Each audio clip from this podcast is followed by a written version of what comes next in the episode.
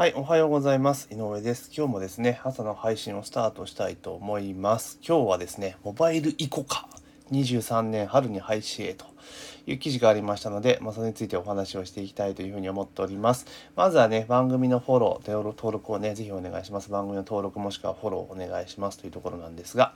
まあ、今日ね、えー、乗り物ニュースの記事に出てたんですけれども、えー、JR 西日本は2020年10月16日、えー、IC カード乗車券イコカの機能を利用できるモバイルイコカのサービスを2023年春から開始する予定であると発表しましたというところなんですけど、まあ、モバイル Suica が出てからもう何年経ってんだよっていうところで、まあ、ようやっとですね、イコカもモバイル化がされるというところで、まあ、先日ね、えー、パスモがやっとやっとモバイル化されたっていうところがあるんですけど、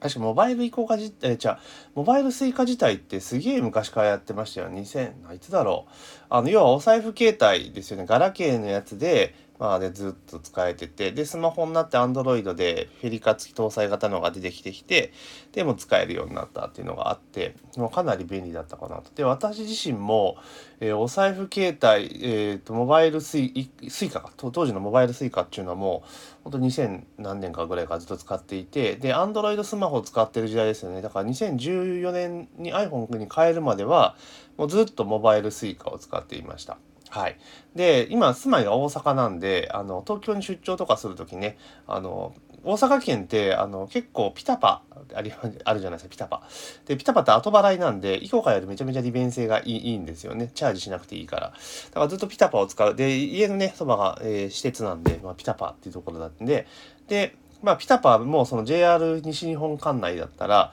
あの、ポストペイでね、後払いで使えるようになったので、もうほとんどピタパーなんですね。ただ、東京とかで行った時っていうのは、もちろんそのピタパも使えるんですが、まあ、チャージしなきゃいけないとかね、結構利便性が悪いので、まあ、モバイル Suica っていうのをずっと使ってるので使っていたと。いうとこなんですよ。で、えー、結局ですね、モバイルイコカが入ってきて、で、すでに関西圏でもおそらくモバイル Suica を使ってる人はもうぼちぼちいてると思うんですよね。じゃあそんな人たちにとってモバイル ICOCA ってどう、どうなってくるんだって話なんですけど、あの、定期を買ってる人ですね。定期を買っている人は、あの、モバイル、あの、あれですよね、えー、 ICOCA 出ることによって JR だったら JR 西日本管内で定期券買ってる方はモバイル ICOCA するね、理由っていうのは多分あると思うんですよね。うん、今までだから定期は、あの、なんだ、モバイルでできないから、みたいな感じで、 Suica だとね、モバイル Suica だと、ね、当然 JR 西日本管内で定期買えないので、えー、ちょっとと思っていたのが、それがですね、今度はこのモバイルイコカが出ることによって、いよいよね、定期も、イコカ定期券をモバイルにできるぞっていうので、まあそういう人だったら動く意味があるかなと思うんですが、まあそれ以外だったら別になんか あんまり変えなくても、よっぽどメリットがないと変えなくてもいいんじゃないか説があるんですね。例えば私の場合、モバイル Suica も使ってるわけなんですよ。モバイル Suica ね。今 iPhone でも使えますから iPhone でも使っているんですが、で、も、あの、モバイル Suica であればね、まあ別にこっちも乗れるわけじゃないですか。で、モバイルなんで、あの、チャージはどこでもできるんですよ。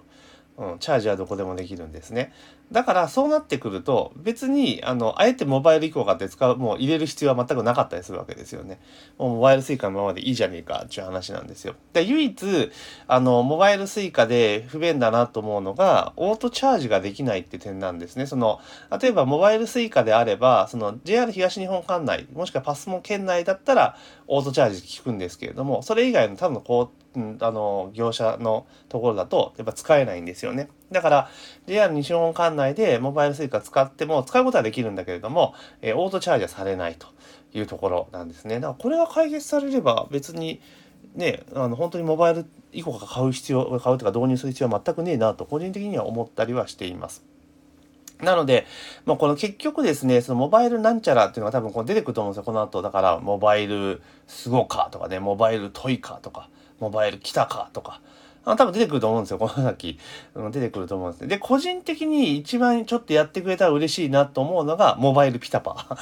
ピタパをモバイルしてくれたらめっちゃ嬉しいなと思うんですけどね。まあ、関西圏でも、あの、ピタパ使っている人は使っていると思うんですけれども、何せ、あの、普通の suica とかね、イコカとかに比べると、手に入れるのが面倒なんですよ。なんでかっつったら、あの、後払いなんで基本的には、普通こういった IC 乗車券って先にね、いくらかね、チャージをして、で、のチャージしたものをね、え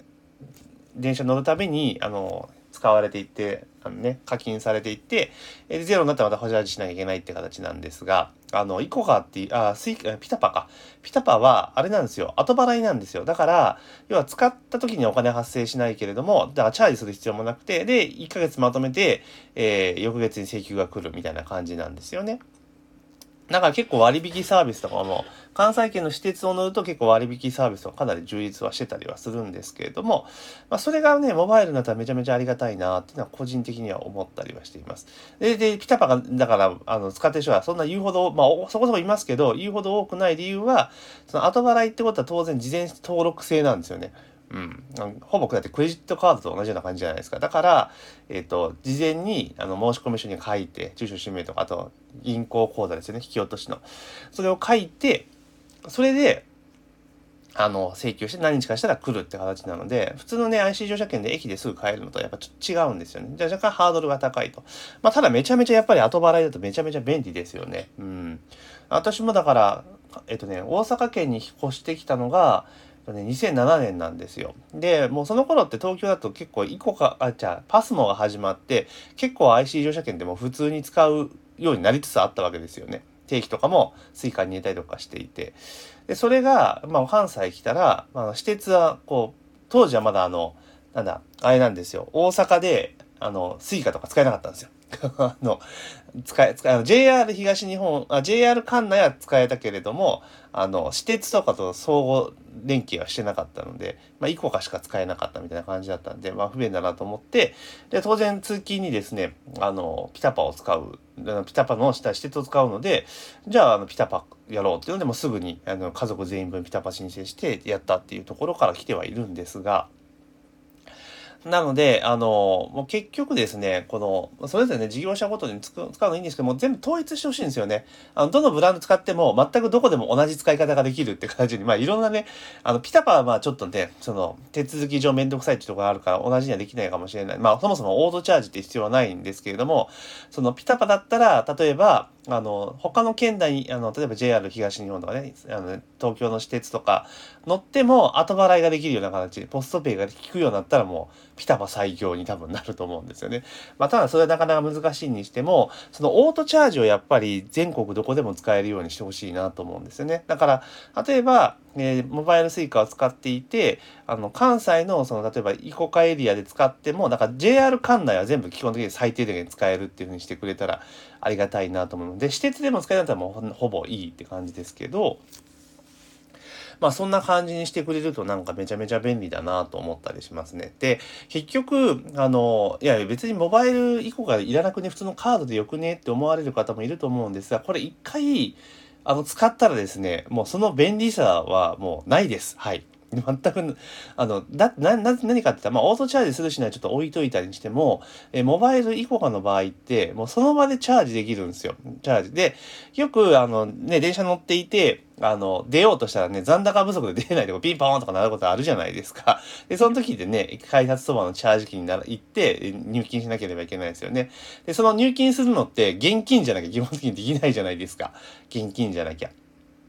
だから、カードでね、チャージできればいいんですけれども、それもできないと。で、まあ、いちいちね、チャージ機並ばなきゃいけないってめちゃめちゃめんどくさいですよね。だけど、モバイルイコカの場合って、仮にですよ、あの、モバイル、バイルのそのイコカスイカに関して言うならば、もうあの、その場ですぐチャージができるわけですよ。だから、あの、乗るときに、で、残高もすぐ見えるわけじゃないですか。画面から今いくらあるかっていうのがわかるので。